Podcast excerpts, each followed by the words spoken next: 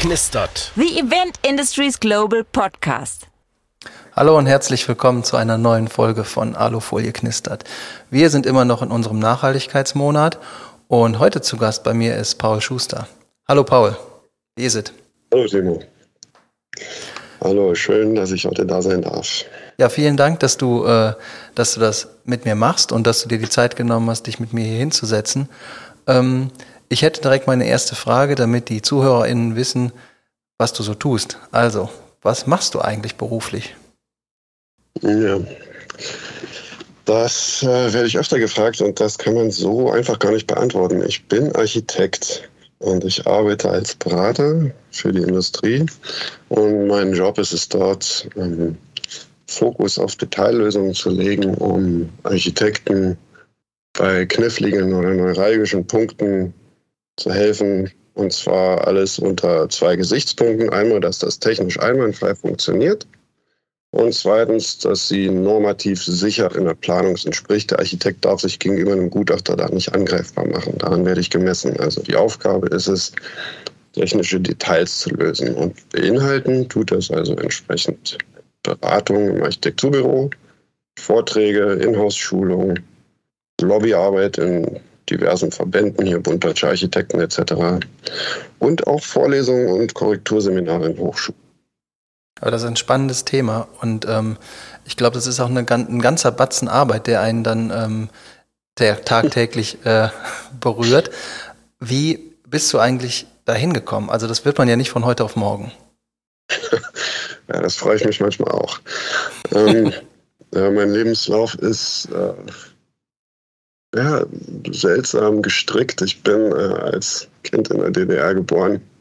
Und äh, als ich 16 war, 15, 16, da kam die Wende. Ich hatte äh, zwei große Leidenschaften, die mich immer mit begleitet haben. Das war Geschichte und Architektur.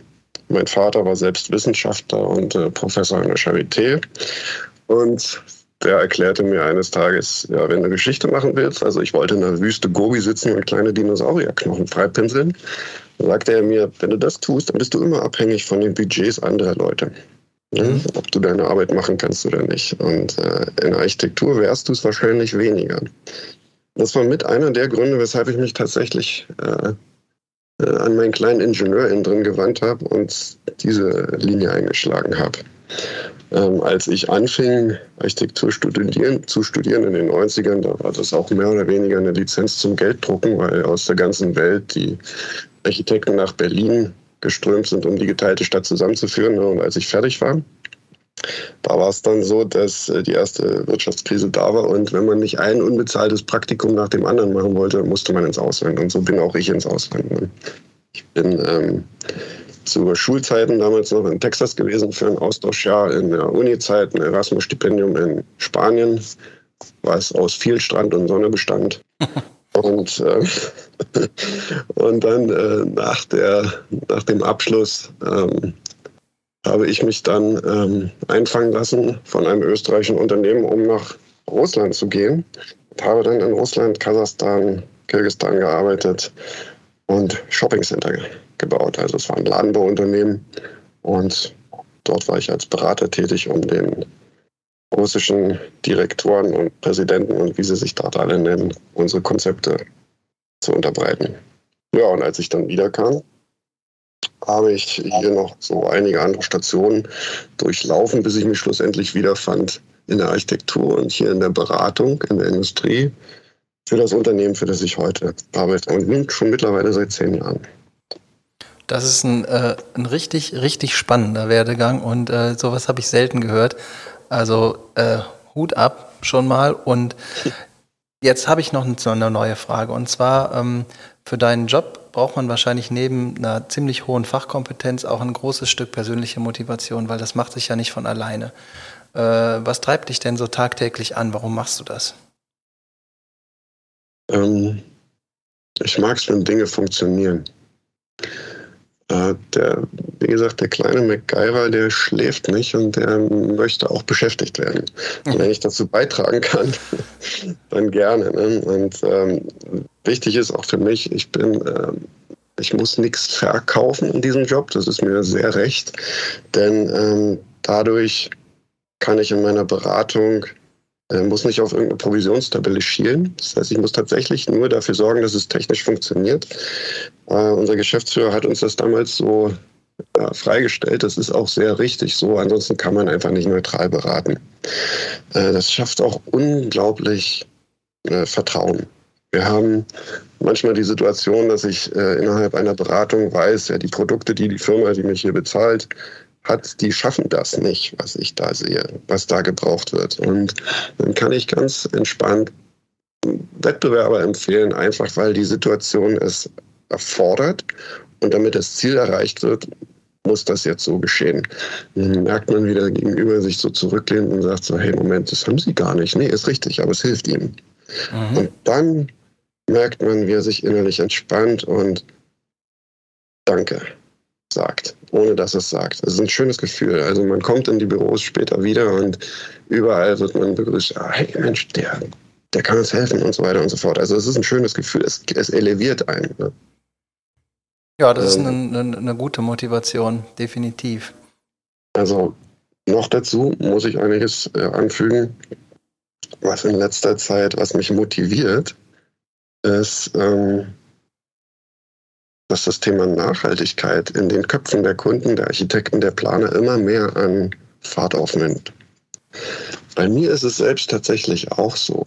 Und das ist ein großes Stück Motivation, was mich hier treibt. Denn ich kann in dem Beruf tatsächlich dafür sorgen, dass es auf irgendeine Art und Weise besser wird. Ne? Also wir müssen uns dem Thema wichtig, wir müssen uns einfach dem Thema des Themas annehmen. Und ähm, hier kann ich in meiner Beratung den Leuten den Weg zeigen, wie es in der Richtung besser wird oder besser gemacht wird. Das ist ein großes Stück Motivation. Mhm. Kann ich, äh, kann ich absolut nachvollziehen. Und jetzt hast du auch schon äh, die Tür aufgemacht, durch die wir gehen müssen, nämlich äh, zu unserem Monatsthema der Nachhaltigkeit. Also, ich habe noch zwei, drei Frageblöcke vorbereitet für, den, für die nächste Runde. Und zwar, ähm, wohin gehen wir in der Zukunft mit der Bauwirtschaft? Beziehungsweise, was kann die Kommune im Einzelnen tun? Und im finalen Schritt, was kann jeder Einzelne, also du und ich und auch alle unsere Mitmenschen äh, tun, damit die ganze Sache ein bisschen besser wird? Ja, das ist die große Frage der Zukunft oder auch der Gegenwart. Wir müssen uns des Themas annehmen. Ich habe das schon erwähnt. Ähm, bei mir ist es so, dass das äh, bei mir auch ein Stück weit familiär vorgeprägt wurde. Mein Vater war Biologe, äh, meine Freundin ist Umweltplanerin und bestärkt mich in dem Vorhaben. Und wenn man selbst äh, die Augen aufmacht und hier in der Gegend, wo ich wohne, in Neuenhagen, durch die Gegend schaut, dann bemerkt man, dass in Brandenburg das Seensterben schon eingesetzt hat. Ähm, und bezogen auf die Bauwirtschaft muss man anmerken, dass die, der Bausektor, ich glaube, Nummer zwei oder einer der beiden großen Player im Carbon Footprint ist. Und äh, wohin können wir gehen mit der Wirtschaft? Ja, die Frage ist richtig. Ähm, wohin muss es gehen? Äh, ich hm. denke, dass wir die letzten 10, 15, 20 Jahre in der Industrie gut Geld verdient haben äh, und das so nicht weitergehen kann. Äh, die Politik muss Anreize schaffen, das tut sie auch schon. Und zwar tut sie das über das Werkzeug der Taxonomie. Banken werden angehalten, Kredite zu vergeben, die äh, grün zertifiziert sind. Das heißt, sie werden Fonds auflegen, wo, um Geld zu bekommen, Zertifikate notwendig sind. Und dann muss die Industrie reagieren und Nachweise erbringen. Sprich, äh, unter, dem, unter dem Stichwort Cradle to Cradle, äh, Wiederverwendbarkeit ne, oder eine Verringerung des äh, Carbon Footprint. Das sind alles Dinge, die die Industrie jetzt anders machen muss als in der Vergangenheit, wo es so schön funktioniert hat. Ne? Allein Thema Beton. Also der Beton selbst ist für roundabout 6 bis 8 Prozent des globalen CO2-Ausstoßes verantwortlich. Also nicht der Beton selbst, sondern die Herstellung von Zement. Da wird enorme Hitze freigesetzt und die ist für diesen für diesen CO2-Ausstoß äh, verantwortlich. Jetzt, jetzt wird hier schon experimentiert mit Algenzement etc. Man könnte da Unmengen Beispiele im Internet finden, die alle in die richtige Richtung gehen und irgendwas wird sich dann ja, manifestieren. das, das ist ein Weg, der gegangen wird. Und äh, so muss die Bauwirtschaft äh, diesen Weg beschreiten. Denn zurzeit, äh, auch mit, mit allem, was, was nebenher noch betrachtet wird, ne, jeden Tag werden, jeden Tag werden in Deutschland 82, 83 Hektar versiegelt. Der Wert muss runter auf mindestens 30 etc. Also die, die, die, wird, die Bauwirtschaft hängt hier so dermaßen in der Pflicht, dass äh, ich in meinen Vorträgen versuche, darauf aufmerksam zu machen und vielleicht auch ein paar Möglichkeiten aufzuzeigen, wie es vorangehen kann.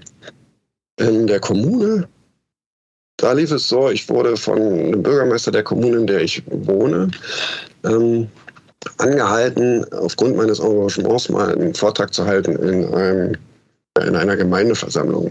20.000 Einwohner knapp hier in der Gemeinde, wo ich wohne. Und ähm, das habe ich getan. Und die Schwerpunkte, die er abgehandelt werden hören wollte, waren, wie, wie kann er sicherstellen, dass die Bewässerung der großen Straßenbäume, von denen gibt es hier 9000 Stück, gewährleistet ist in den heißen Sommermonaten? Ne? Wie, wie kann gewährleistet werden, dass der Grundwasserstand nicht weiter sinkt? Hier sind äh, Gewässer in der direkten Umgebung ausgetrocknet, einfach weg seit drei Jahren, die gibt es nicht mehr im Hermannspool auf der Trainierwand, da habe ich vor zwei, drei Jahren, da haben die Kollegen, meine, meine Jagdfreunde, ich bin selbst Jäger, deswegen interessiert mich die Natur entsprechend, ähm, die haben da Nisthilfen gebaut. Die haben kinnhoch im Wasser gestanden. Und der Pfuhl ist weg. Er ist einfach nicht mehr da und er kommt auch nicht wieder. Mhm. Und ähm, die, die, die, das Mikroklima der Gemeinde, das sind alles Fragen über Fragen, die gestellt wurden. Und da gibt es Antworten von der, von der Industrie jetzt schon. Äh, zur Flächenentsiegelung kann man, könnte man über Rasenwarm, Rasengitterstein, da gibt es hunderte Varianten, die man machen kann, um einfach das, das Regenwasser dem Grundwasser punktuell wieder zuzuführen. Es gibt äh, wieder rein von mir so große Zisternentanks, in denen man das Wasser äh, speichern kann, was vom Dach anfällt und das zur Gartenbewässerung nutzen kann, ohne es eben der Kanalisation zuzuführen. Man kann es wieder ins Haus führen, man kann Waschmaschine, Toilette, die heutzutage mit Trinkwasser betrieben werden, mit Trinkwasser. Also da kann man Regenwasser vernehmen. Jede Waschmaschine freut sich über Regenwasser übrigens. Ne? Nicht so hart, geht nicht kaputt. Und eine ja. Toilette. So. Ähm, die Möglichkeiten für die Kommune sind also über ähm, das Aufsammeln des, des Straßen, des Gehwegwassers äh, von Plätzen, dies dann über Rigolenversickerung dem Grundwasser unter den Böden, die versiegelt wurden, direkt wieder zuzuführen. Da kann man viel machen. Die Straßenbäume kann man so äh, bewässern, den Grundwasserhaushalt auf einem gesunden Niveau halten. Das ist wichtig. Und jeder Einzelne kann auch was machen. Vor sieben Monaten habe ich mal bei LinkedIn einen Post äh, gestartet, der dann ziemlich steil ging. Da ging es um den einfachen Begriff oder den einfachen Slogan, äh, nichts ist wirksamer. Ähm, bezogen aufs Rasenmähen war das so, da gab es eine Grafik an einem Sommertag. Da wurde ein Foto aufgenommen mit einer Wärmebildkamera von einem Gehweg, einem Sandweg, daneben geschnittenes Gras und wiederum daneben ungeschnittenes Gras. Und die Kamera zeichnet folgende Werte auf. Im ungeschnittenen Gras 19,5 Grad, im 10 cm hoch abgeschnittenen Gras 24,3 und auf dem Gehweg irgendwas über 43 Grad. Wahnsinn. Selber Tag, selbe Stelle, gleiche Zeit. So eklatant sich dies Unterschied, so, so wichtig ist es auch, äh, zu wissen, was das ausmacht. Soll also heißen, jeder, der eine kleine Grünfläche hat, kann einen ganz kleinen Beitrag dazu leisten, dass bei ihm im Garten das Mikroklima sich verbessert.